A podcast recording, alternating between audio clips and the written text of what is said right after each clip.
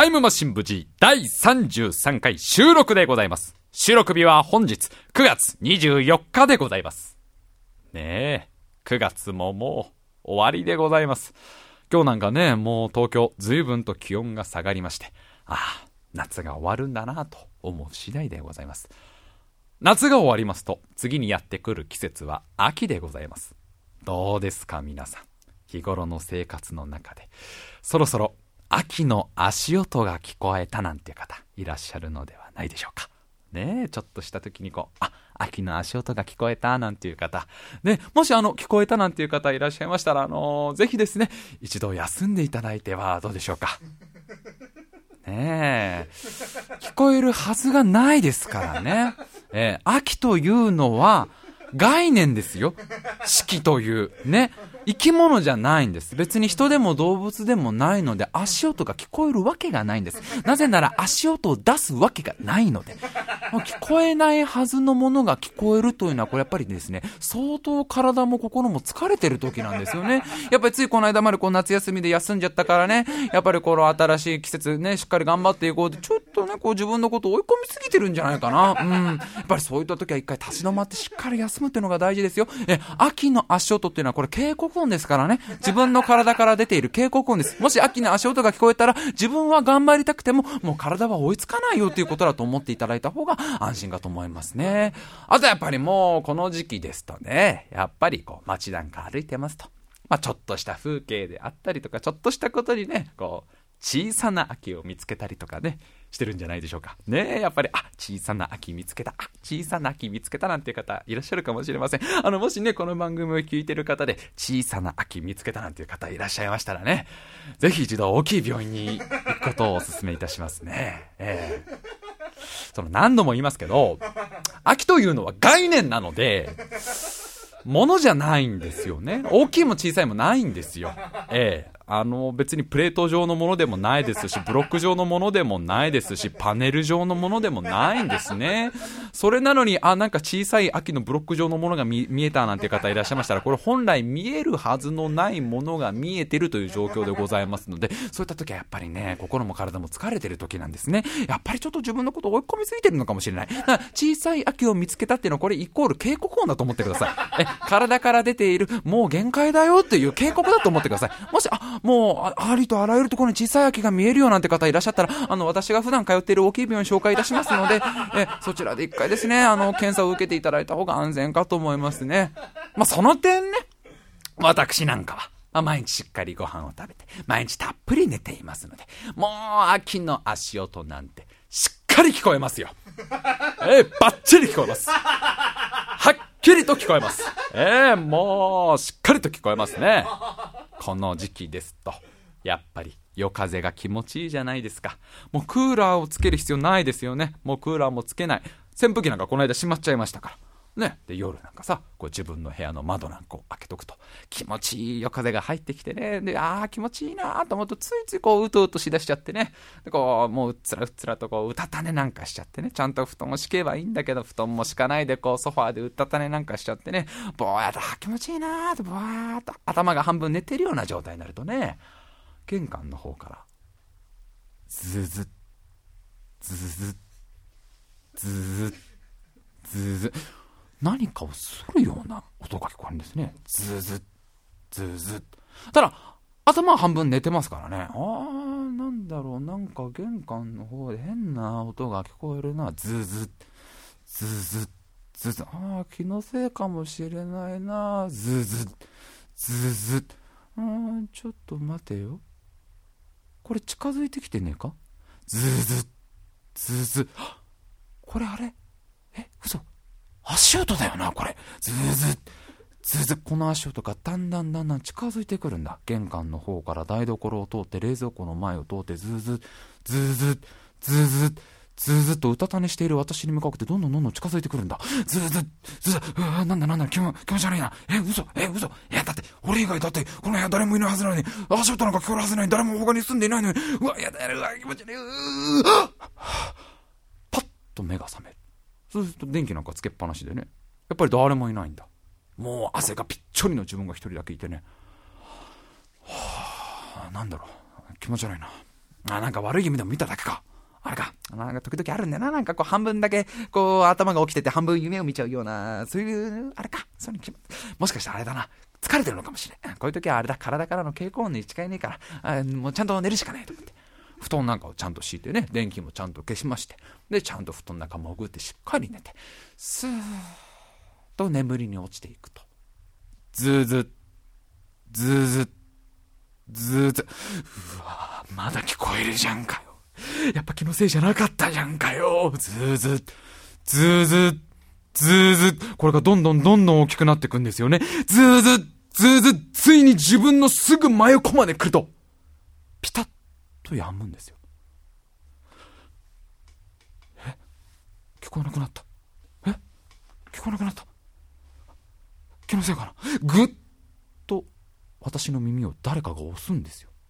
ぐぐぐぐぐうわうわうわうわうわ誰かが押してる。え？嘘嘘その感触が手じゃないんですよね。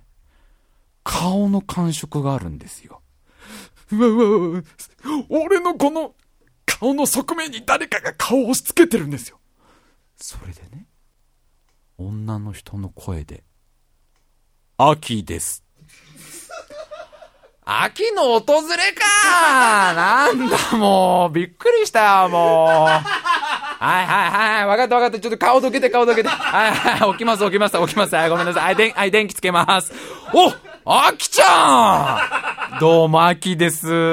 もう夏が終わったので挨拶しなきゃなと思って。あの、インターホン鳴らしたんですよ。鳴らしたんですけど、なんかインターホン壊れてるみたいで、白井さん出てきてくれないから、ついついもう入っちゃいました。いやいや、いいね。まあ、俺と秋ちゃんの中じゃねえか。あ、どうせ、麦茶飲むか？麦茶、あ、あ、カルピス、カルピス残ってるから、秋ちゃんなかなかカルピスなんか飲めねえだろ。まあまあいいじゃん。ああ、でも、もう、メールの一本でもくれよ。こっち来てたの。あの、つい、あの、もうほんと3日前ですね。3日前、あの、こっちに行ってきまして、あの、ちょうどあの、夏との引き継ぎがそろそろ終わるので、あの、本格的に私がね、その来る前にちょっとちゃんと白井さんにも挨拶していきたいなと思いました。まあまあいいね、いや、いやー、でもね、いや、今年の夏暑かったからね。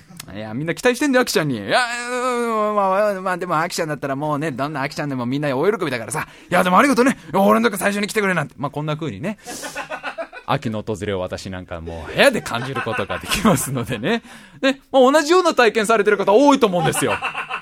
ええー、もうおそらく私以外にもね、ほぼ同じ経験したっていう方、ね、もしかしたらそんな途中で気絶しちゃったなんて方いらっしゃるかもしれない。残念ながらそれ秋だったんですよ。秋、あくまで秋の訪れだったんです。まあ、こんな風にいろんなところで秋の訪れというのは感じることができるわけなんですね。どうでしょう皆さん。生活の中でどういった時に秋の訪れを感じますか？ねえ四季の移り変わり。やっぱり生活の中でいろんなものに感じることができます。例えば、食べ物。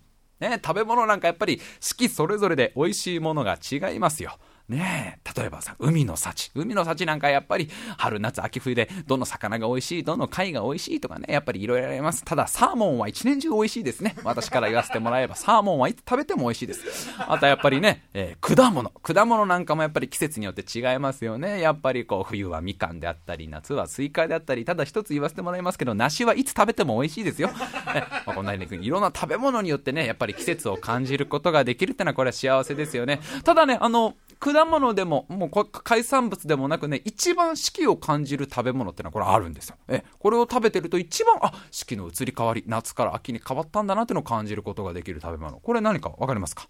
そうです。マクドナルドですね。いやーもうこれでしょ。マクドナルドに毎日通っておけば、え、こんなに風情のある食べ物はないですよ。あー、月見バーガーだ。秋だねー。ほやまあ、グラコロだと。冬だね。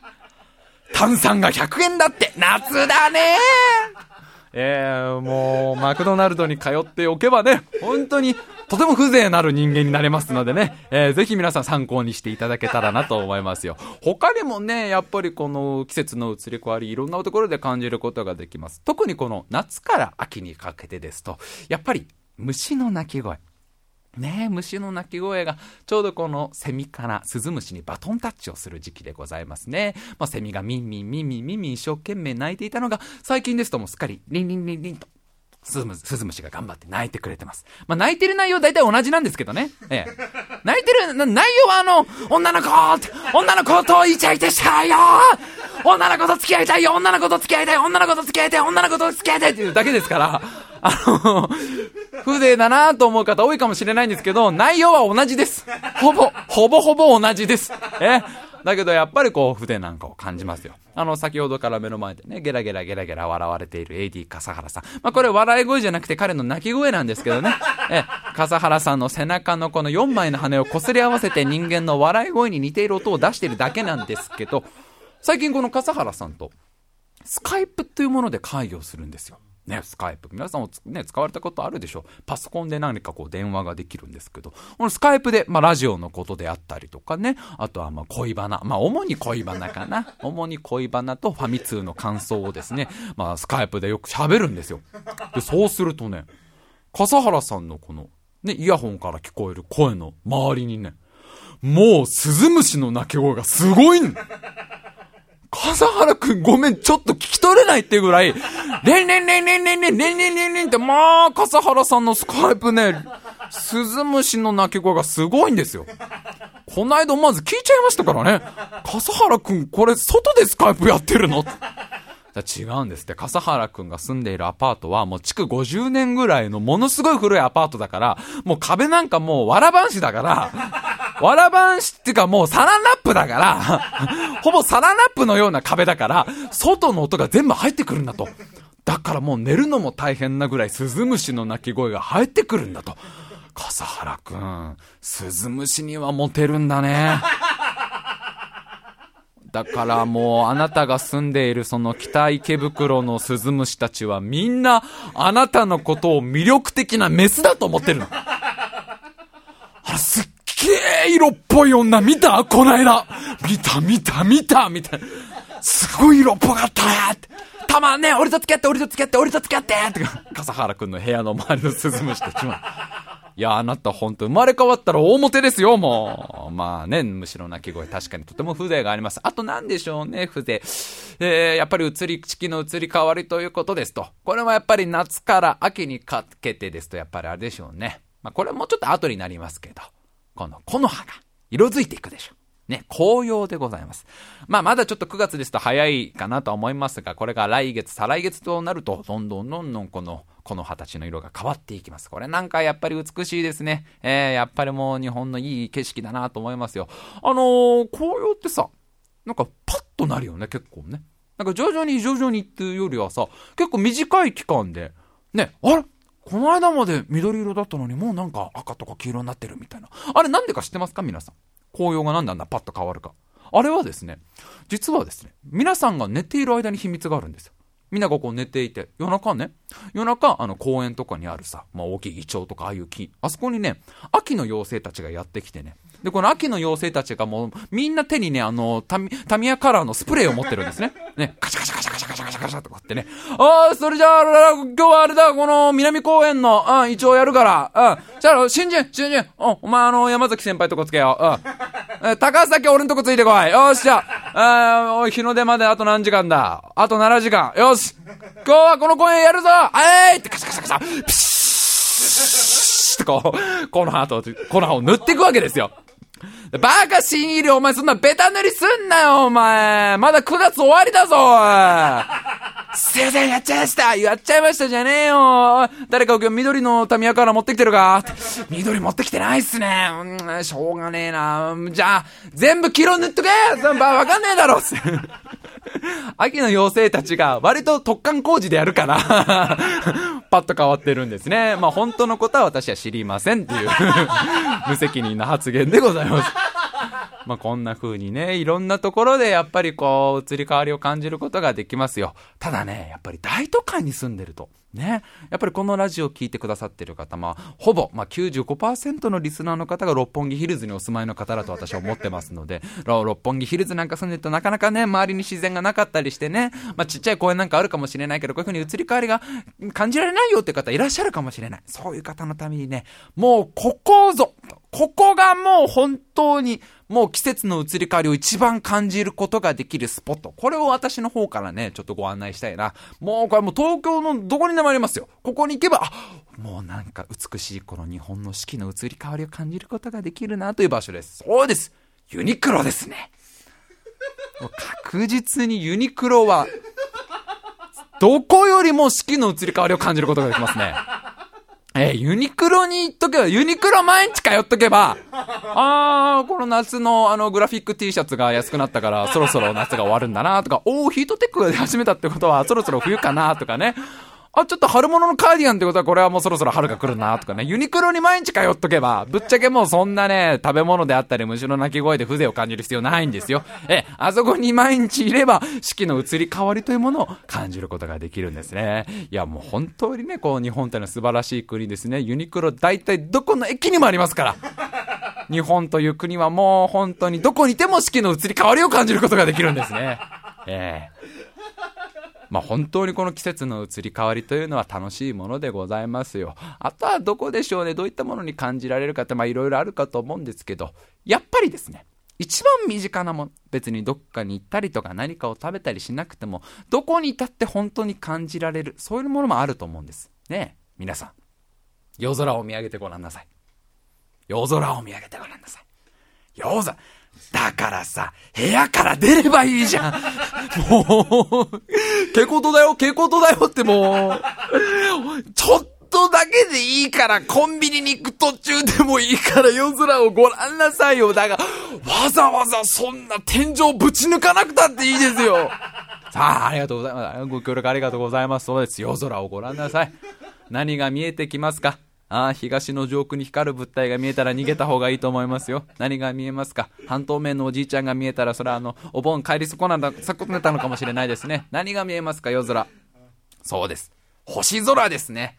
そうなんです。やっぱり星空が見えます。これはもう東京はね、星空が見えないなんてことを言いますけど、いやいや、そんなことは、ね、結構見えますからね。もう夜空なんか見ると、いろんな星々が見えます。やっぱりこの季節の移り変わりをどこで感じるかといえば、夜空の星座の移り変わりですよね。ええ星座のメンバーがどんどんどんどんやっぱり季節ごとに交代していくんですね。もう、まあ、東京でもね、結構星座見えますよ。あの、星々がね、描く現代アート。ね。嘘だろ、い。ええー、いや、ない、嘘だろ。いや、でも一応題名に双子って書いてあるから、双子なんだろうけど、だってどっからどこがお兄ちゃんで、どっからどこが弟よって。あ私が作者でございます。あの、すいません、これ双子なんですか？えー、双子でございます。仲のいい双子を描きました。これタイトルにアンドロメダって書いてあるんですけど、アンドロメダ感はどこにあるんでしょうか？みたいな。まあ、皆様の想像力でね、まあ夜空いろんなもう動物とかいろんな神様が見えますよ。この星座でやっぱり季節によって出てくるメンバーが変わります。今の時期ですとちょうどこの夏の星座がだんだんだんだんいなくなっていって、代わりに秋の星座が出てくるという、そういう移り変わりの時期でございます。ぜひ皆さんね、ユニクロ行く時間ないよとか、毎日マックはなとか ね、まあやった、ね、週に2回3回ぐらいやったらいいんだけど、さすがに毎日飽きちゃうよなっていう方はね、夜空を見ていただいてね、えー、星座の移り変わり感じていただけたらなと思います。はい、そうなんです。ここまで聞いてくださった方、なんとなく察しがついてるかもしれません。この強引な、この強引な前振り、そうなんです。今週のタイムマシン部 G は、星座特集でございます。ねえ、そうなんです。星座、ねえ、タイムマシン部 G が星座？そうなんですよ。っていうのもね、実は訳があるんです。まあ、タイムマシン部 G ついこの間までね、もう3週間にわたって、ロボットアニメ特集なんてのをやりましたね。まあ本当にありがたいことにいろんな方からメールをいただいたんですけど、やっぱり中にはね、ちょっとロボットアニメわからなかったよっていうね、やっぱりなかなかちょっと縁がないものっていう、ね、やっぱロボットアニメ一番縁があるのがどうしても自分と一番近いね、まあ10代女子ですよね。ね、ティーンエイジャーガール、ね。やっぱり私と一番感性の近い。ね。まあ、ティーンエイジャーガールなんかみんな分かったと思いますよ。ね。もうガンダムの話もボトムズの話もね、白井さんなんでダグラムの話しなかったの？とか思われてる方、ね、多いと思いますよ。ね。けどやっぱりね、ちょっと、例えばね、40代、50代男性の方とかね、あとは私と年齢の近い20代男性の方なんかはね、ちょっとやっぱロボットアニメちょっと疎いよなんていう方がね、やっぱ何人かいらっしゃいましてね、やっぱちょっと、私たちに一番近いものやってほしいなーっていうメールもいただきましたので、ええ。やっぱり私の年齢も、もう荒さ、もう30手前のとこ、ね、一番こう自分がグッとくる話題なんだっつったらやっぱこれ星座でしょ。だって、毎日星座占い見てるもん俺。意外と俺気にするもん、そういうの。こないだはね、なんかね、あの、僕乙女座なんだけどね、乙女座の男の人の特徴みたいのをね、読んでね、それがね、完璧主義者で神経質って書いてあってね、まさしくこれ私のことみたいな。そうなんだよね。人にも厳しいし、自分にも厳しすぎるんだよね。完璧主義だからこんな人生になっちゃったのよね。意外と私星座好きですからね。まあ星座特集でございます。えー、厳密に言うとちょっとですね、一周で終わらないので 今週と来週がですね、なんとタイマシンムシ、えー、久しぶりにちょっとサイエンスチックなね、理科チックな内容であります。えー、星座特集でございます。それでは参りましょう。タイムマシン部 G!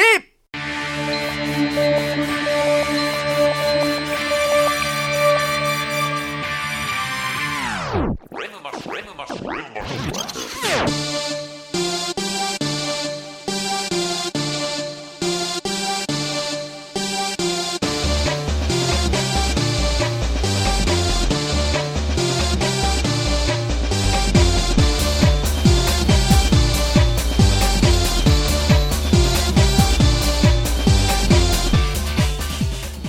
今週も始まりました。タイムマシン部 G お相手を務めさせていただきます。白井亮でございます。そして目の前に座っているのが AD 笠原です。よろしくお願いします。よろしくお願いいたします。さあ星座特集というわけなんですけどね。ただね最初にちょっとごめんなさいと言っておきたいのがね星座全部を取り上げるわけにはいかない。あ、ごめんなさい、ごめんなさい、ごめんなさい、もうごめんなさい、もうすっごいもう今いろんな生産の方々が、俺は私は僕は、俺は私は僕はって今聞いてますけど、あ、ごめんなさい、あの、ちゃあのね、できる限り、できる限りいろんな星座を取り上げていきたいんですけど、なんといってもね、星座、すごい数なんですよ。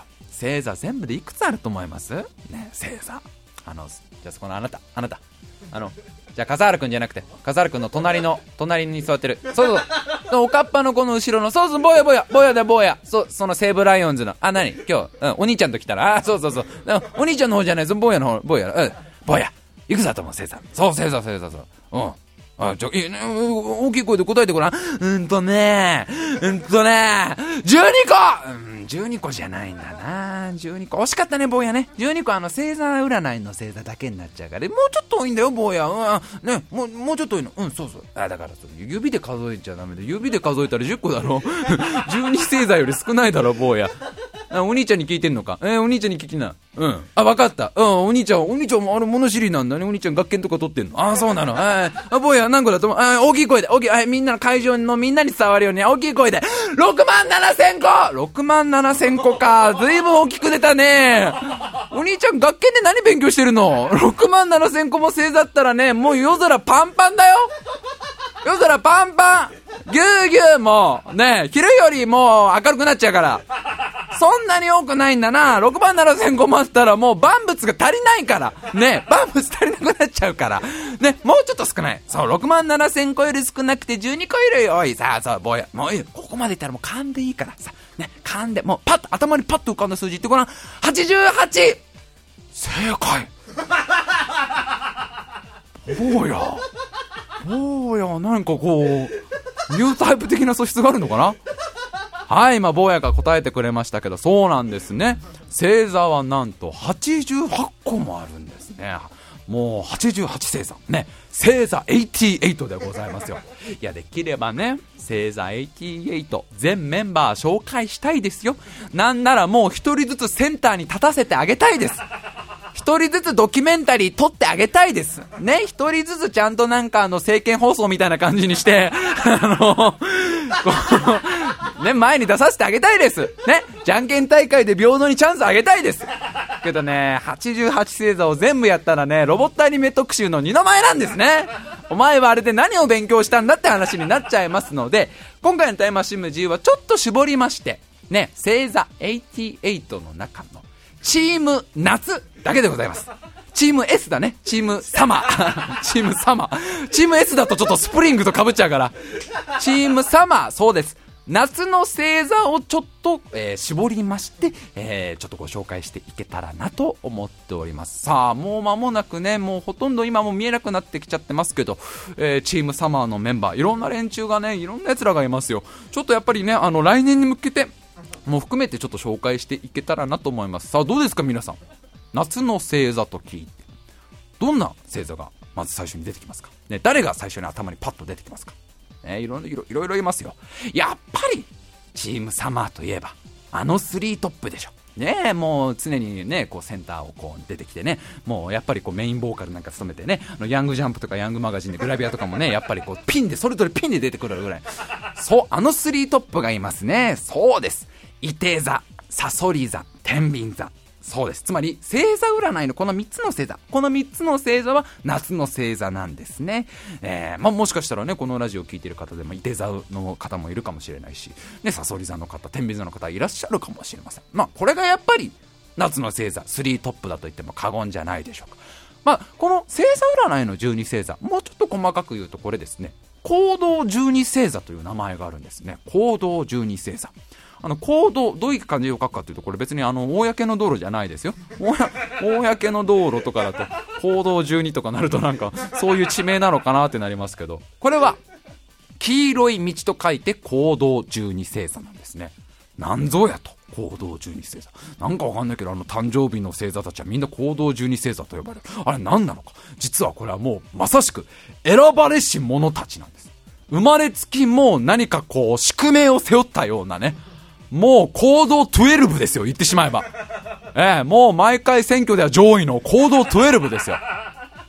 これはですね、行動というもの、黄色い道と書いて行動というのは、これは何かというと、陽の通り道なんですね。太陽の通り道といっても別にこう1日の通り道じゃないですよ。1年かけて太陽ってのはちょっとずつこう位置が変わっていくわけなんですけど、その変わっていく太陽の位置を全部線でこうつなぐと行動という太陽の1年の通り道ができるんですね。その行動沿い、行動上にある星座。これが12個あるわけなんですが、この星座たちのことを行動12星座というんです。で、実はこの行動12星座というのはものすごく歴史が古いんですね。もう本当に、えー、一番初期、もう星座の一番最初の頃から言ってしまえば初期メンバーですよね。もうまだまだそんなもう劇場も小さくて、ね、まだまだその秋葉原の駅前で一生懸命チラシとか配ってた頃、あの頃から一生懸命やってきた、この、後から入ってきた何期生とかじゃないわけ。もういわば一期生ですよね。ええ。だもうオリジン・オブ星座と言っても過言ではないです。この行動十二星座っていうのがやっぱり昔から、やっぱり特別な意味を持たれていたんでしょうね。やっぱ太陽の道っていうぐらいですから、なんかもう持って生まれてきてるもんね。えー、まあちょっと今余談でございましたけど、まあその行動十二星座が一つ、えー、まず1個目、スリートップが1人。伊手座でございますね。伊手座生まれの方、手を挙げてください。はい、手を挙げたら手を下ろしてくださいね。あまり長い時間手を挙げてるとね、なんか電車の中一人でずっと手を挙げてる方になっちゃいますんでね。伊手座伊手座ね、伊手座。まず伊手座。何の星座かわかりますか？ふざけんなよ白いてめえって今、伊手座生まれの方が、てめえ舐めてんのかな野郎みたいな。はい、すいません、すいません、すいません。もしかしたらいるかもしれないから、伊手座。ね、これは、えー、いるに手と書いて座ですね。あのー、射出の射、ね、射撃の射に、えー、手に、えー、星座の座。これこれでもいまいち何の星座だろうと思うでしょ。これ、伊手座というのは、ケンタウルスが弓矢をこう引っ張っている星座なんですね。なんか急なファンタジー感が出てきましたけど。そうなんです。いて座というのはケンタウルスのケイローンというね、超かっこいいケンタウルスが、こう弓矢をこうぐーっと引っ張っている形なんですね。これがもうスーパーかっこいいから星座になっちゃったわけなんでございますよね。えー、このケンタウルスのケイローンという星座、実はですね、とってもいいもん持ってるんですよ。もう他の星座がみんな欲しがるようなもの。ただでさえさ、ケンタウルスってちょっとずるくないみたいな。ちょっと、かっこよすぎじゃない？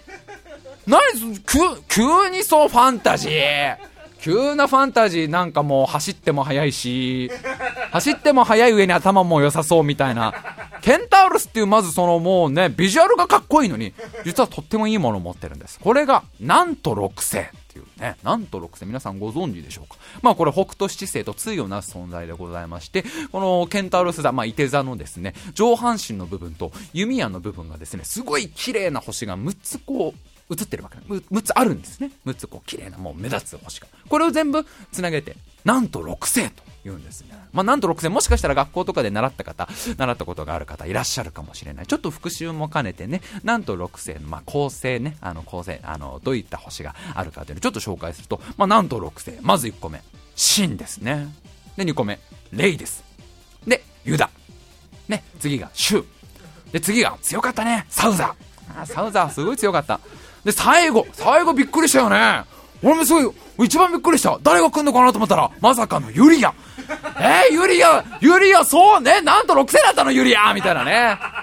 ただユリアはあの別に自分でこう憲法とかをするんじゃなくて、ユリアはまあ最後の章だから、ユリアを守るためになんと五社生っていうその護衛軍団みたいなのがいいんだよね。なんと五社生、まあ有名だから俺が言う必要もないかなと思うんだけど、一応復習のために言っとけば、なんと五社生、まあね、風のヒューイと、ね、炎の試練と、あと俺一番好きだったね、雲の銃座ね。あとあの、普段は優しいんだけど怒ると怖い山の不動。あと一番地味なあの海の利白ね。ねいやもうやっぱり、そのなんと五社生がただね、ラオウに一人ずつね、ラオウがやっぱ強くてね、だ、雲の十座も叶わなかった。あ、え？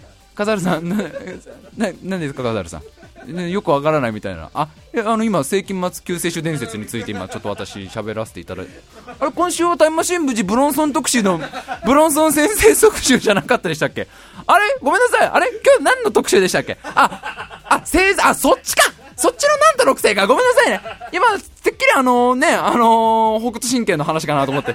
えー、ごめんなさい、ごめんなさい。まあ、こんな風になんと6世を持っているぐらいでございますから、まあ、目立つ星座でございます、伊手座。まあ、ね、これ、これと夏の星座といっても過言じゃないでしょう。夏の星座3トップまだまだございますね。さっきもちょっと触れましたけど、ね、まだまだ他にも行動12星座のメンバーがいますから、行動12が1人、サソリ座でございます。サソリ座、これはもう、なんつったってね、もう、そうよ、私はと。そうよ、私はといえば続く言葉はもうこれしかない。サソリ座の女よでしょ。ねもう、あの、世の中の全ての女性はある意味サソリ座でございますからね。ええー、もうこれはもう、有名でございましょう。サソリ座、実はサソリ座ね、もうサソリ座の方いらっしゃるかもしれないけどね、これもサソリ座なかなか面白いんですよ、この、なんていうか出世の秘密がね。サソリ座っていうのはね、もともとこの、まあ、ギリシャ神話が元になってるんですけど、ギリシャ神話にですね、オリオンという巨人がいたんです。まあ、大きい大きいオリオン。このオリオンっていうのは、実はもう超有名人の子供ですよ。もう超、もう超有名人ですよ。もうね、レギュラー何本持ってんだって。でもうね、全然、朝と夜のレギュラー合わせてもう12本ぐらい持ってんじゃねえのかっていうね。あの方です。そうです。海の神、ポセイドンですよ。ポセイドンはさすがにギリシャ神話ちょっと知らなくてもね、名前ぐらい聞いたことあるかもしれない。だってポセイドンって言ったらね、あの、海の特産物をみんなにこうね、分け与えてくれるあの、優しい優しいあの、築地とかによく来るけど、人類よ美味しいオイスターが取れた。あの、あの、太平洋にさ、ザバーンとさ、200メートルぐらいのでっかい巨人が出てきてさ、うわー巨人だーっつったらさ、我はポセイドン。ポ、ポセイドン様。人類よ。美味しいブラックタイガーはいかがかな。っ て両手いっぱいのエビを そのポセイドンの子供がオリオンです。えー、このオリオン、ね、まあ、オリオンっていう巨人がいたんです。で、このオリオンがですね、まあ、ちょっとこう、ギリシャ神話の中でちょっと乱暴者だったんですね。ちょっとまあ、すげえ悪いやつじゃないんだけど、まあ、いるじゃない、乱暴者。ね、こう、クラスとかでもさ、こう、こっちはその、1時間目と2時間目の間さ、こう、疲れてるからさ、休み時間寝てるのにさ、こう、机に突っ伏して寝てるのにさ、こう、ぐーぐーぐー寝ていたら後ろから、バーンって背中叩いてね、なんだいってえな、オリオン、なんですか白い白い白い、今週のファミ通読んだやばいよ、三国無双の新作、やべえよみたいな。ごめん、今俺寝てたよね。オリオン前からそういうところあるよね。オリオンのハイタッチとかぶっちゃけ痛いんだ あと体育の授業でね、サッカーとかやるとね、サッカーのスライディングが足蹴ってくるやつだよね。ボール蹴るよって、オリオンそういうところあるよねって、悪いやつじゃないんだけどさ、みたいな。ちょっと乱暴者だったんですね。まあ、この乱暴者のオリオンどうにかしなきゃいけないっていうことで、まあ、その女神様。この女神様はちょっといろんな説があるんです。女神ヘラとか女神ガイアとか、まあ、某女神と言っときましょう。某女神が、おい、こらおいこらオリオンと、暴れてんじゃないよと、懲らしめなきゃいけないということで、ね、送り出したのが、このサソリだったんですね。さあ、このサソリ、もうオリオンを懲らしめるためにですね、この尻尾のでっかいこの毒針でオリオンのことをブスッと刺したわけです。ブスッと刺してドクドクッと毒を送り込んだんです。そしたら、いってあ、行って、まあ、刺すなよ、行って、おお、ちょ、えー、こ、えー、怖い怖い怖い、えー、怖い怖い怖い、なんか紫色になってる、うわ、やばい、紫色になって、紫色になってるよ、やばいよみたいなね。あの、オリオンなんと死んじゃったんですね。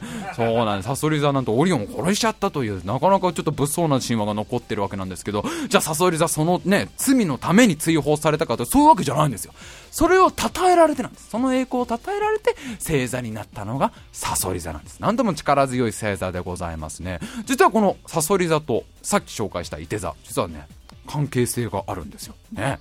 あの、伊手座のね、方と、さそり座の方のカップルなんかもしかしたらこのラジオ聞いてくださってるかもしれないから、ちょっとこの、あの、実は二人はね、もう星座の世界でもね、すごく関係が強いの。ちょっと聞いてね、あのね、さそり座といて座の関係っていうのは、さそり座が、こう、まあ、あるじゃない。で、いて座ってさっきも言った通り、ケンタウルスがこう弓をぐーっと引いてるのね、矢を引いてるんだけど、そのケンタウルスが引いている矢、ずーっとその矢を直線上で追ってくと、その先にサソリ座がいるの。そうケンタウルスのケイロンはずっとサソリのことを狙ってたのもしなんか下手な真似したらぶち殺してやるっていう。ねえ、そうなんですよ。サソリ、まあ、このサソリ座がいつ暴れてもいいように、伊手座は常にそれを見張ってるっていう話があるんですね。ね、もしかしたらもうサソリ座がね、この後なんか大暴れしちゃう可能性がね、ありますそういう時はもうヒュッと打つっていうね。はい、なんかもう、いて座とサソリ座のカップルも変な空気になったかもしれませんけどね。まあ、あくまでもこれは昔の話ですから。今はもう言うてもですからね。その、形式上です。形式上、もういて座もサソリ座も形式上やってるだけだから。ねもう全然もう普段は LINE とかやり合うような仲です。仲いいです、仲いいです。さあ、もう夏の星座、どんどん参りましょう。時間が足りなくなってきました。夏の星座3トップ、最後が、天秤座。これも行動12星座が一つでございます。天秤座の方いらっしゃいますか？はい、手を挙げてください。はい、手を下ろしてくださいね。はい、天秤座でございます。天秤座。天秤って、まさか？あの理科室とかにある、あの二酸化マンガンと奮闘を乗せて あのあの奮闘は絶対ピンセットで持たなきゃいけないっていう。あの油とかついちゃうとダメだからみたいな。あの天秤じゃないよね。あの天秤なんですね。そうなんです。まさしくあの物を測る天秤なんですね。ただ行動十二星座に選ばれる天秤でございますからただの天秤じゃないんですよ。これはギリシャ神話の神様正義の女神アストレアイア様。うーん難しい名前きた。アストレ、アストレアイヤ様。えー、まあちょっと書物によってちょっとずつ名前のニュアンス違うんで、まあちょっと略してアストちゃん。ね。正義の女神、アストちゃん。もうすごい正義心の強い、学級委員みたいな女の子。アストは本当に、アストは意地悪とか許しませんっていうね。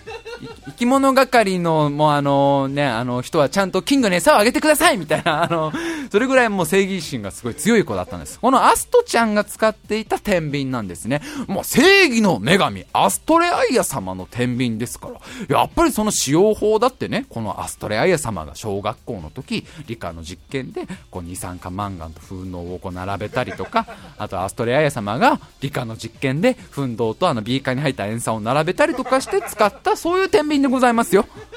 あのー、オリンポス、オリンポス南小学校で 南小学校4年3組だった時、ね、ちゃんとアストレアイアってこう ちょっとあの、レがね、レが鏡文字になっちゃってんだけどね。かわいいね、アストレアイアってちゃんと書いて、4年3組アストレアイアって書いてある、その天秤でございますよ。ただなんかね、一説にはね、このアストレアイア様がこの天秤を使って、なんか人間の死者の魂を測って、天国行きか地獄行きかを決めるためのツールだったみたいな説も一応あるんだよあるんだけど、漫画っぽいじゃん俺、それはないな。それはないと思う。うん、ないと思う。多分、点滅したらもう理科の実験だからね。ほんななんかそう、天秤でそんな人間のその善悪を測ってたなんて、ね、アストちゃんもびっくりだよね。何その、何その神話、何そのギリシャ神話びっくりみたいな話でございますから。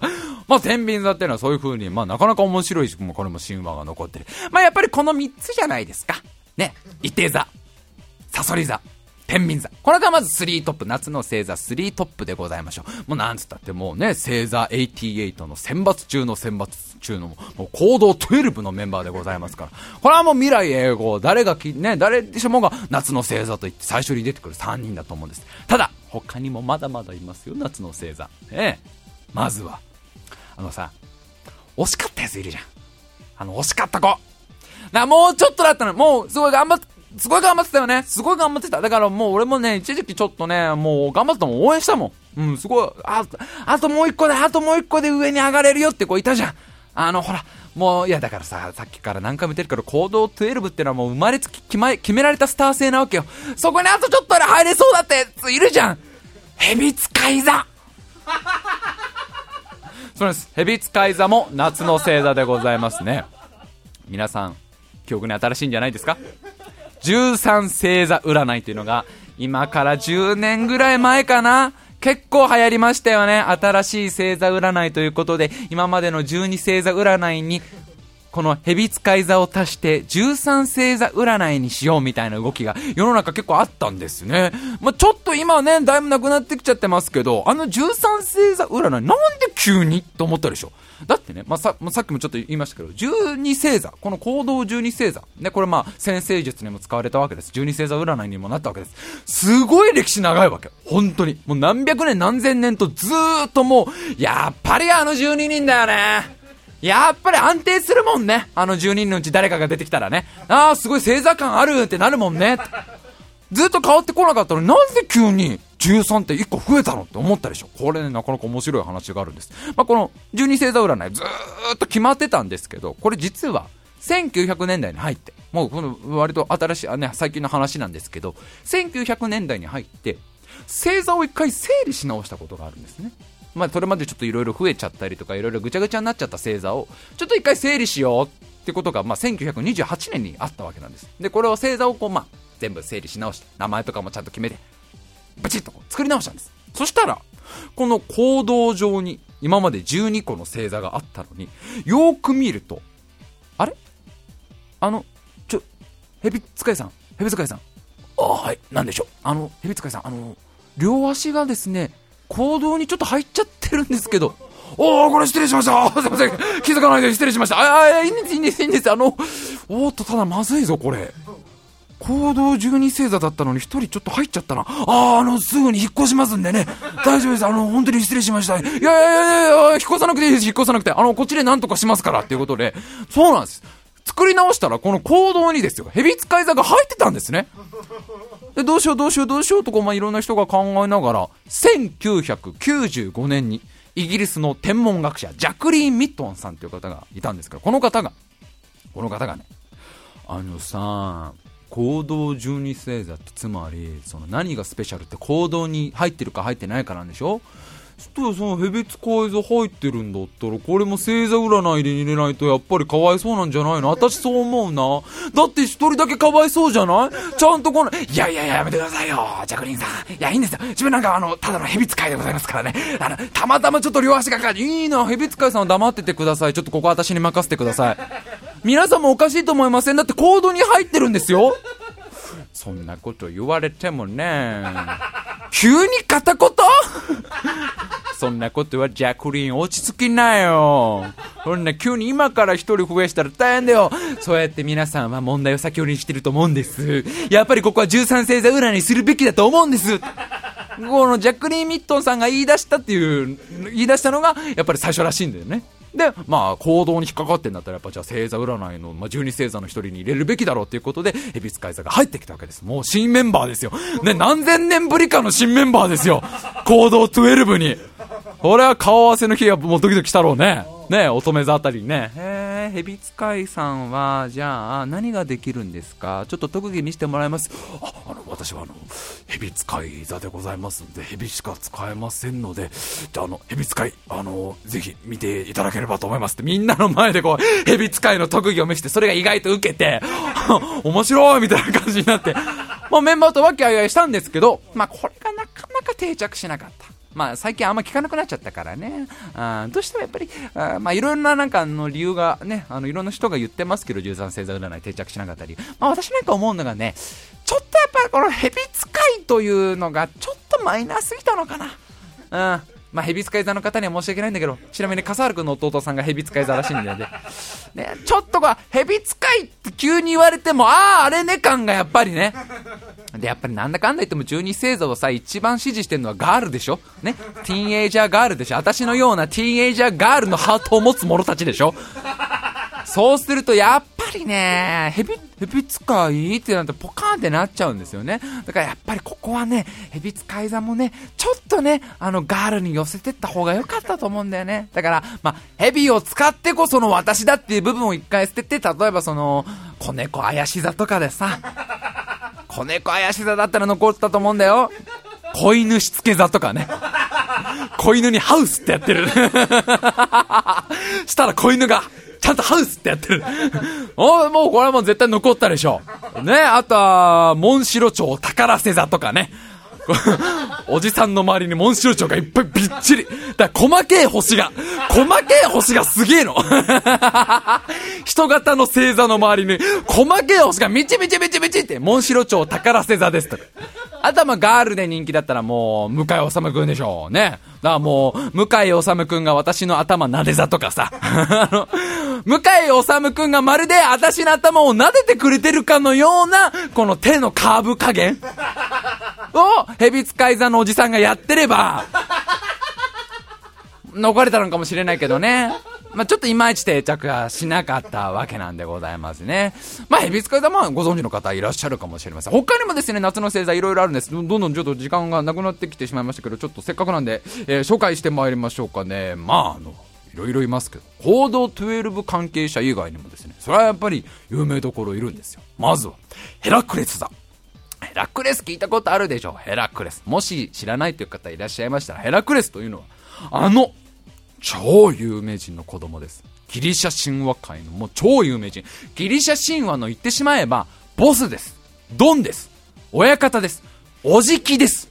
おじきだよ、もうおじき。ね。ギリシャ組の。ギリシャ組組長だよね。もう、盆と正月は必ずおじきに挨拶しに行かなきゃいけない。そう、ゼウスです。ね、ギリシャのもう神様の中で一番偉いゼウスの子供なんですね。もう勇者ヘラクレス。まあ有名だからね、あまり紹介しなくてもわかるかなってところですけど、まあこのヘラクレス。まあもういろんな冒険をしている勇者だったわけなんですね。ちなみにこのヘラクレスは、ゼウスと、そのゼウスってのはまあ女の子大好きな、ね、あの、ガールが大好きな神様だったの。女の子最高っていうね。実は、奥さんとの子供じゃないんですよ。ゼウスと、この、まあ、その、まあ、愛人的な存在との間の子供、まあ、認知するのしないの的な 子供だったっていう話はあるんですけど、まあ、だからヘラクレスはまあ、いろいろ苦労するんですよ。で、苦労の中でいろんな冒険をするんです。ね、ヘラクレスの冒険、まあ、全部紹介していたら時間なくなっちゃうので、ちょっと紹介するとね、例えば、ね、9つの頭を持つ蛇の化け物、ヒュドラを倒したりとか、あとはもう、ファンタジー界の超有名ワンちゃんの地獄の番犬ケルベルス。もうね、あれでしょ、ファンタジーポチタまで一番人気の ファンタジーポチタまで、ね、マサオくんが行くじゃなくてケロベルスが行くでしょ。あの、三つの首がね、餌くれ、餌くれって、すぐ民宿のおばちゃんにね、もう組みかかっちゃうね、あの、餌くれ、餌くれっていう。あのケロベルスを、あの、なんと武器を使わないで捉えたりとか、まあ、いろんな伝説がある。まあ、言ってしまえばもう、ギリシャ神話のモンスターハンターでございますよね。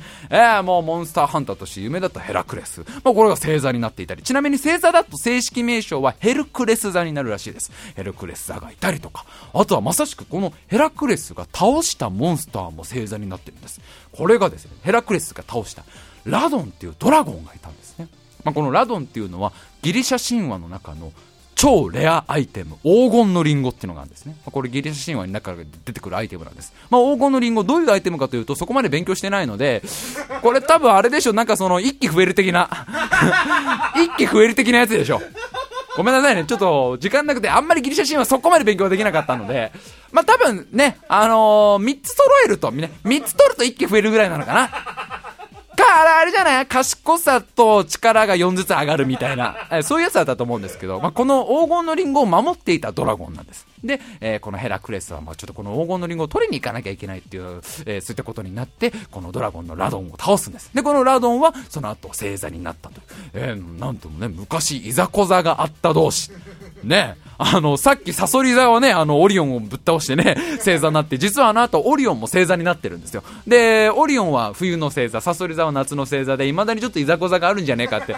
ね、未だに一緒の、一緒の空間にはあんまり、あんまり同じ、同じタクシーには乗せない方がいいよみたいな、割と他の星座たちも気を使ってるみたいなのがあるらしいんですけど、なんとこのヘラクレス座と、え、このラドン、え、今、竜座と言います。竜座は同じ夏の星座なんです。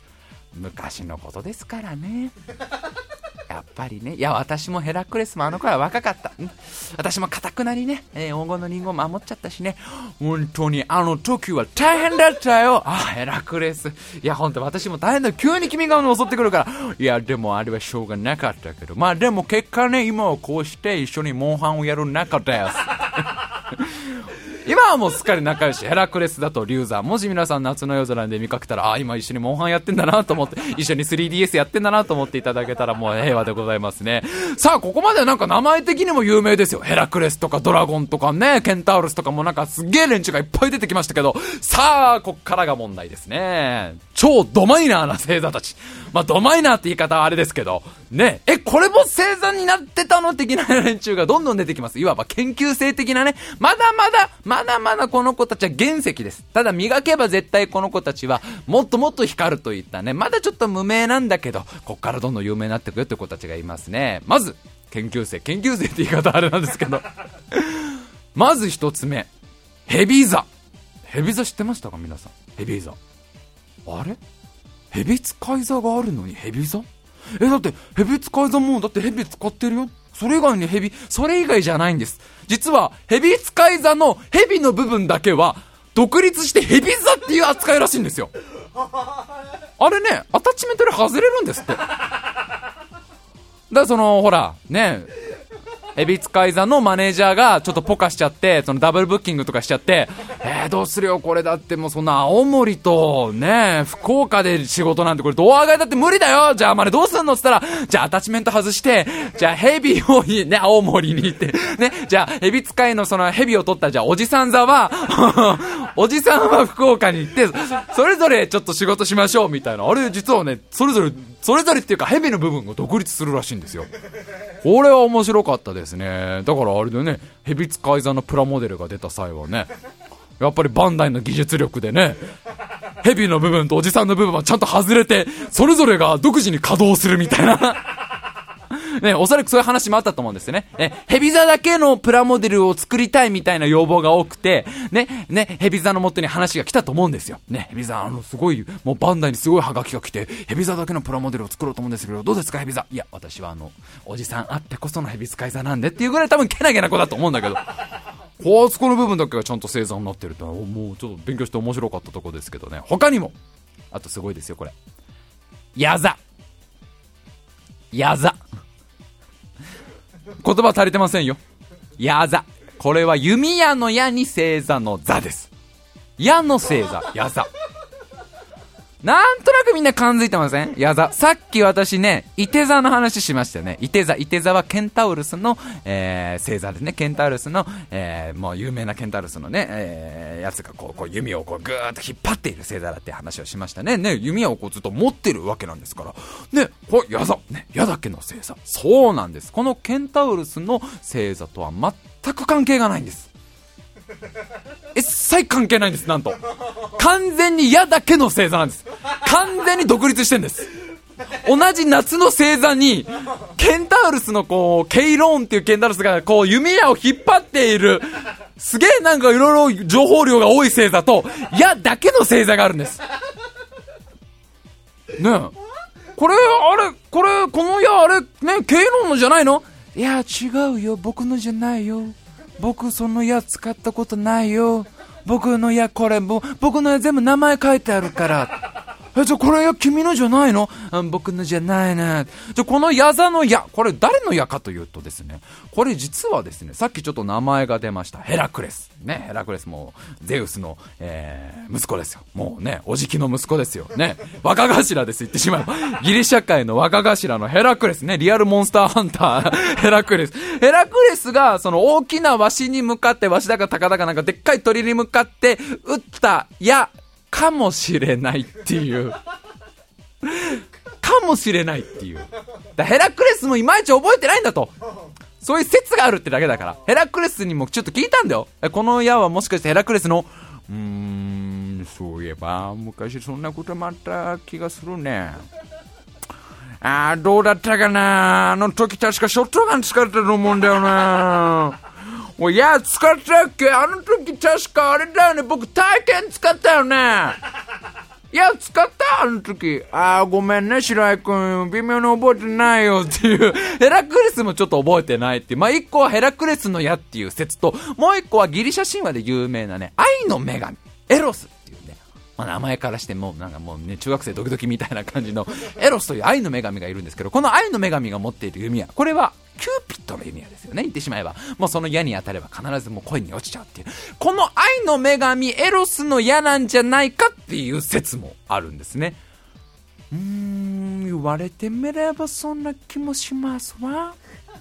でもほら、私がそんなキューピッド的な役割だったら昔の話じゃない？今の若い子はみんなツイッターとかフェイスブックでね、出会うからね、あんまりもうあれ打たなくなっちゃったから、それ私の名前書いてあった？書いてなかったの？ああ、それじゃわからないわって。誰の矢かいまいち分かってない。これが矢座でございますね。さあ、極めつけは、極めつけすごいですよ。縦座。縦座。縦。ね、縦。そう、盾。あの防御の盾ですね。防具の盾でございます。まあなんか、盾を使いそうなやついっぱいいるでしょ、もう。ね。ケンタロスのケイロン。ね、ケンタロスのケイロンの盾なんじゃないの？うーん、だから私は弓をずっと持ってるから両手塞がってるよね。盾使わない。あ、じゃあヘラクレスの、うん、僕はね、体験をメインに使う人だから盾使わない。ケンタウルスの盾でもないし、ヘラクレスでもの盾でもない、誰の盾なのかわからない盾座っていうのがあるんですね。っていうか、この盾座、ぶっちゃけ、ギリシャ神話関係ないっす。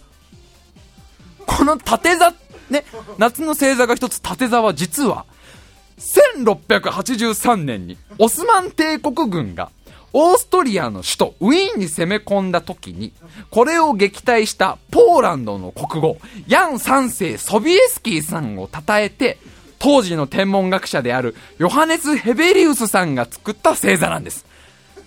急な実話来ちゃったよ急な実は来ちゃったよびっくりだよ、急な実おい、そこはさ、うやむやにしてたじゃん、僕たち。はるか昔にそういう世界があった的な感じだ、僕たちギリシャ神話は。急な実話です。急な史実です。そうなんです。これはすごく新しい、えー、新入りの星座でも言って過言ではないですね。すごい新しい星座なんですね、縦座。縦座びっくりなのがね、もうす、これ実はですね、それだけじゃないんです。びっくりなやついろいろあるんです。あー、あんな、あれ、君は縦座？あ縦座、あの、あんまり見ない顔だね。最近入ったの。はい、ヘラクレスさん、こんにちは。僕、縦座です。あ、縦座。あの、ごめん、縦座、ちょっと聞いてもいいかな。君、盾だよね。はい、盾ですあごめん、僕の中の盾って、あの、こう四角で、こうね、平面で守るんだけど、君、星3つしかないよねはい、3つですおう、おう、そこは分かってるのか。そうなんです。縦座はなんと星が3つなんです。しかも、あの、ごめん、縦座。あのー、まあね、まあね、まあね、まあね、星3つでも三角形とか平面作れるけど、君、直線だよね。星3つが、こう、まさしく縦に並んでるだけだよね。はい、そうですあそうですなんだ。おう、おう、パニック、パニックだね。とても混乱してるよ。ごめん、経論変わって。オッケー。ヘラクレスはそっちで休んでて。あごめん、ごめん。えー、っと、星が3つ縦に並んでいて、それで縦座なの。はい、それで縦座です 縦座すごいよ。本当に星が3つこう縦に並んでるだけで、それを縦座。あとは、人間の皆さんのイマジネーションに頼って、イマジネーションに委ねたいと思いますって。ああ、そういうことね。正義皆さん図鑑とかで一度見ていただきたい。縦座。あ、これを盾と言いますかと。ほうほう、なかなかイマジネーションが豊かだったんですね、と。えー、まあこんな風にね、相当面白い連中が多いわけなんですね。まあ今、ざーっと夏の星座を、えー、ご紹介いたしましたけど、ただね、まあ我々タイムマシン部 G が、一押しの、一押しの星座たちがいるんですね。星座ユニットがいるんですね。タイムマシン部 G が一番推している星座ユニット。まあ、こんだけ個性派揃い。ね、ケンタウロスもいればヘラクレスもいてね、サソリ座もいて、天秤もいて、矢もあれば盾もあったりとかね、もういろんなのがいる中でも我々が一押しのもう一番今推している、えー、ある星座ユニットがいます。それをちょっとね、えー、今週最後に紹介していきたいと思います。それでは今週も最後まで聞いてください。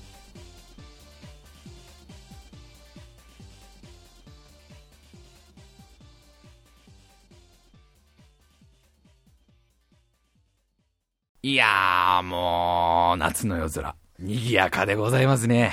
うーん、楽しいね。なんかもういろんな奴らがいるんだね。ただね、タイムマシン部 G が一押しのユニットってのがね、もういるわけなんでございますよ。あの、今年の、あのー、夏の夜空ロックフェスティバル皆さん行かれました？あの、木星のあたりでやったあの、ね。ああもう大盛り上がりでしたね、今年もね。今年あのメンバーが豪華だったもんね。ケンタロスも出たしね、あの、ヘラクレスも出たしね。あと今年はなんつってあの、ほら、サソリ座によりサソリ座の女。で、まさかのご本人登場だったじゃない。しかもご本人ちゃんと全盛期のあの衣装着て。ねえ、幸子と戦っていた頃のあの、見事な衣装で、まあ、あそこでまず大盛り上がりになって、その後のまさかのイルカ座による名残雪ね。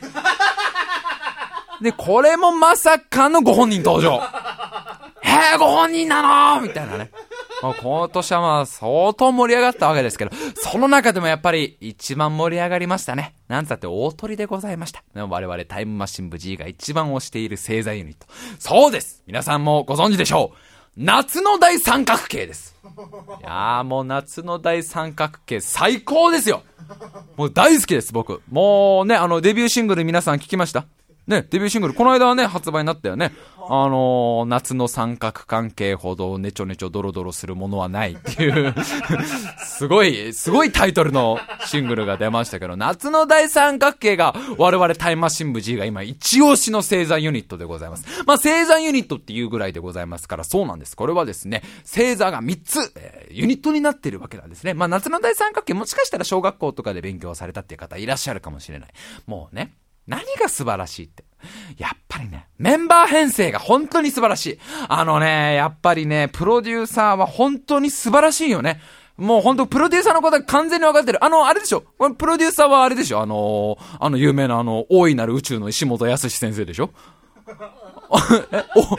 お、大いなる宇宙の石本康先生でしょ？あの、メガネかけていて、ふっくらしている。あの人が、まあ、星座88を全部ね、プロデュースして、今回ユニットも組ませたわけなんだけど、やっぱ石本康先生は分かってるね。石本、石は、あれ、あの、石は石ころの石じゃないよ。石だからね。大いなる宇宙の石本康先生は、やっぱ大いなる宇宙の石ではあるね。もうね、本当にメンバーが素晴らしいね。夏の大三角形メンバー紹介しましょう。そうです。まずは、白鳥座。ああ、素晴らしい。美しいね。そして、和紙座。ああ、力強いね。そして、琴座。ああ、楽器だね。ああ、素晴らしい。見てください、このアンバランスさ。ね。鳥類、鳥類と来て、誰が来るんだ？楽器って。ああ、もう本当にね。これ素晴らしい。あのね。なんかみんな今聞いてね、え？鳥類、鳥類、楽器え？そこで楽器とか思うでしょ？違うんです。やっぱり石本先生ほんとわかってる。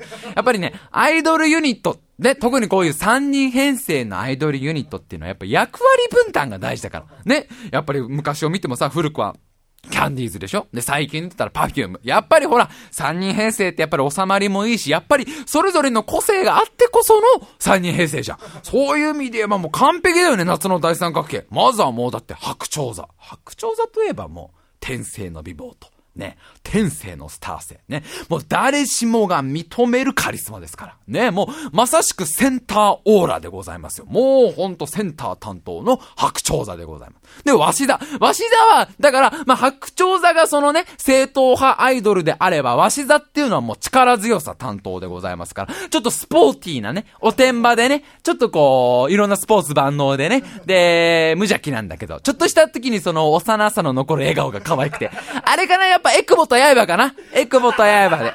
で、ハキハキ喋ってね。ね、だバラエティなんか強いよね。結構バラエティなんか強い。もう完全にもうバラエティ担当のわし座ですよ。んでもう、こと座ですよ。こと座って言ったらもうめったに置いてない楽器ですからね。もう、ね。めったに置いてない楽器担当ですよ。ええ。もう以上よ。ね。見事な 何笠原さん。いやいや、見事、見事な役割分担でしょ。ね、ザ・スタート。ね、バラエティにね、担当できるマルチタレントと、あと楽器。ほら完璧なこのバランス。違うんですよ。これはもうそういうタレント的な部分じゃなくて、石本先生分かってらっしゃる。ちゃんと音楽的にもバランスがすごく取れてるんです。まあ白鳥座、やっぱりその名の通りさ、やっぱイメージできるのはやっぱきらびやかな。ね、もう高音ですよ。スーパーハイトーンボイスですよ。ね、もうすごく綺麗な声です。もう合唱で言うんだったら、これはもう白鳥座はソプラノですよ。で、鷲座は、やっぱりスポーツ万能だから、スポーツ万能だからやっぱリズム感いいわけ。だかリズム感いいからやっぱね、あの、感想のところのラップを担当したりとかね。あとはやっぱり結構そのなんか音感とかもいいから、やっぱりちょっと難しいそのコーラス部分を担当するような。まあ、合唱で言うならアルトですよ。で、ね。で、こと座はもうバックバンドですから。ね。合唱で言うんだったらこと座は、まあ担当はことですから。いや、そ、そ、それ以外何でもないですよ。完璧なバランスですよね。ソプラノ、あると、こと。ね。こんな完璧な合唱編成ないでしょ。だから、もうこの夏の大三角形が、この間あれ、ね、あの、ミュージックステーション出てたじゃん。夏の大三角形。ね、夏の大三角形。ね、夏の大三角形ですって、こう、バチバチバチってあの階段降りてきてさ。ね。で、やっぱりこの白鳥座はね、あの、ちょっとこう、お姉さんキャラクターというかさ、ちょっともうね、あのー、すごい美人キャラクター。で、ちょっと天然的なところもあるから、タモさんにいじられたりしていてね。で、それ一緒になって、こう、いじっていたのが、鷲座でしょ。鷲座やっぱりこうね、なんトークテクニックがあるから、タモさんとも結構ね、結構こう、話が盛り上がって。で、こと座はもう事前にスタンバイされてるでしょ楽器だからね。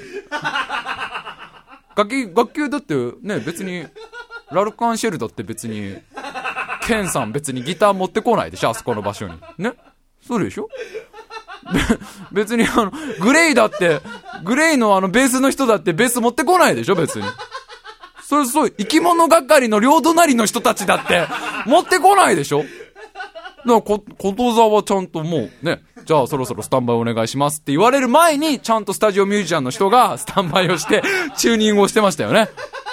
ほんで実際演奏始まったら見事だったね。もう白鳥座のきらびやかなハイトンボイスと、間に入るもう掛け合いのような鷲座のラップと、そして時々聞こえることの音色っていう。そこもうまいね。あえて前に出さない。ほんのり聞こえることの音色。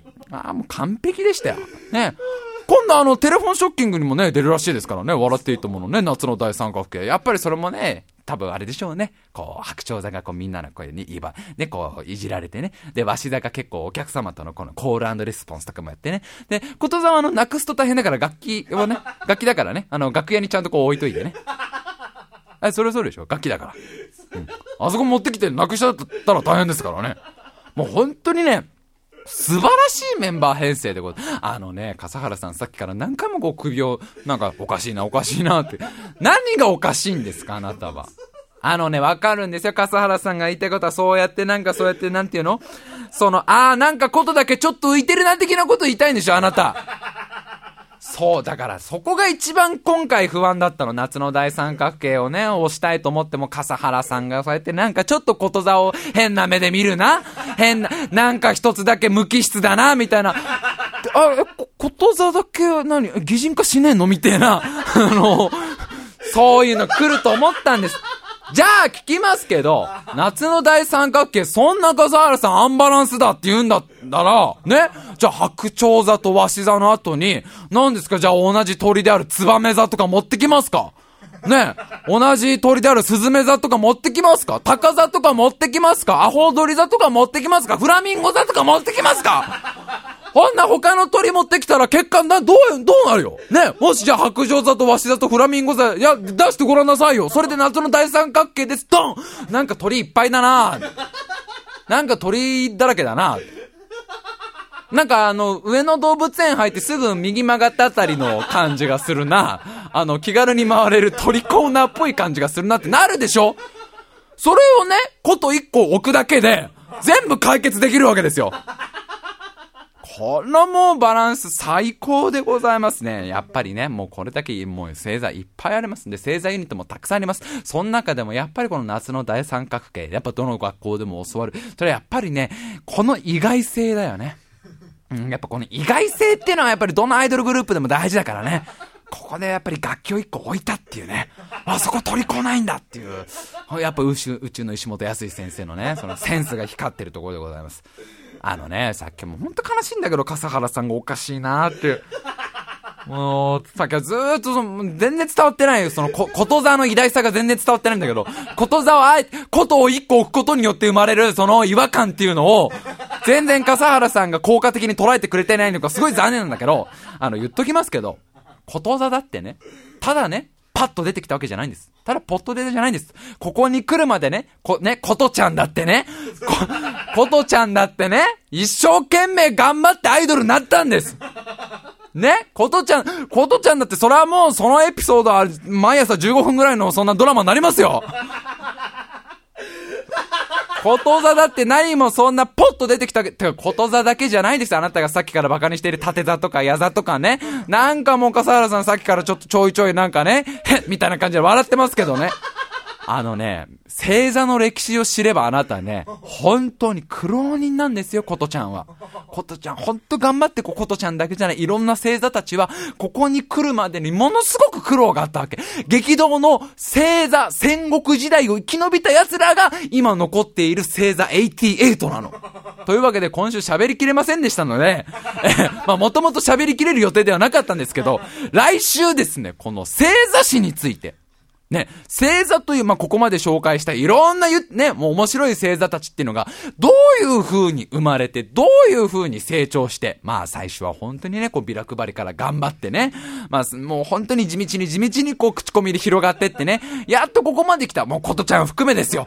この星座たちがどういう風に広まってったかっていう話を来週できればいいかなと思っております。え、まだやんの星座特集え、まだやります 星座特集といったところでございます。メールアドレスだけ言っときましょう。メールアドレス、タイムハイフンブ g アットホットメールドット co.jp、タイムハイフンブ g アットホットメールドット co.jp、スペルは time ハイフン bug アットホットメールドット co.jp でございます。メールテーマの方はですね、まだ同じでございます。えー、私、白井亮。9月14日誕生日だったわけでございますけど、その9月14日、東京ドームで広がる、開かれていた白色のバースデーパーティーの内容でございますね。まだまだ募集してますので、えー、来週はね、どんどん紹介していきたいと思ってますんで、送ってきてください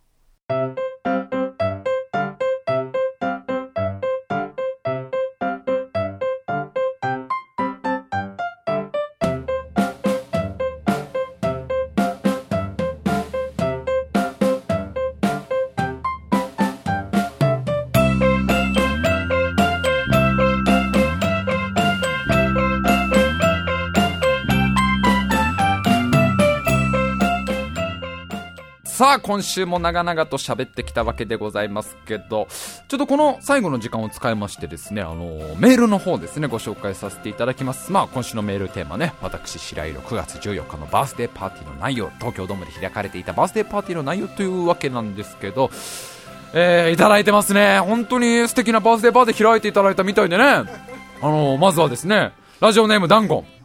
タイムホールを開いて、過去未来からかき集められた誕生日の白井さんのみで祝われる丸見え白井亮の寿命バースデーパーティー。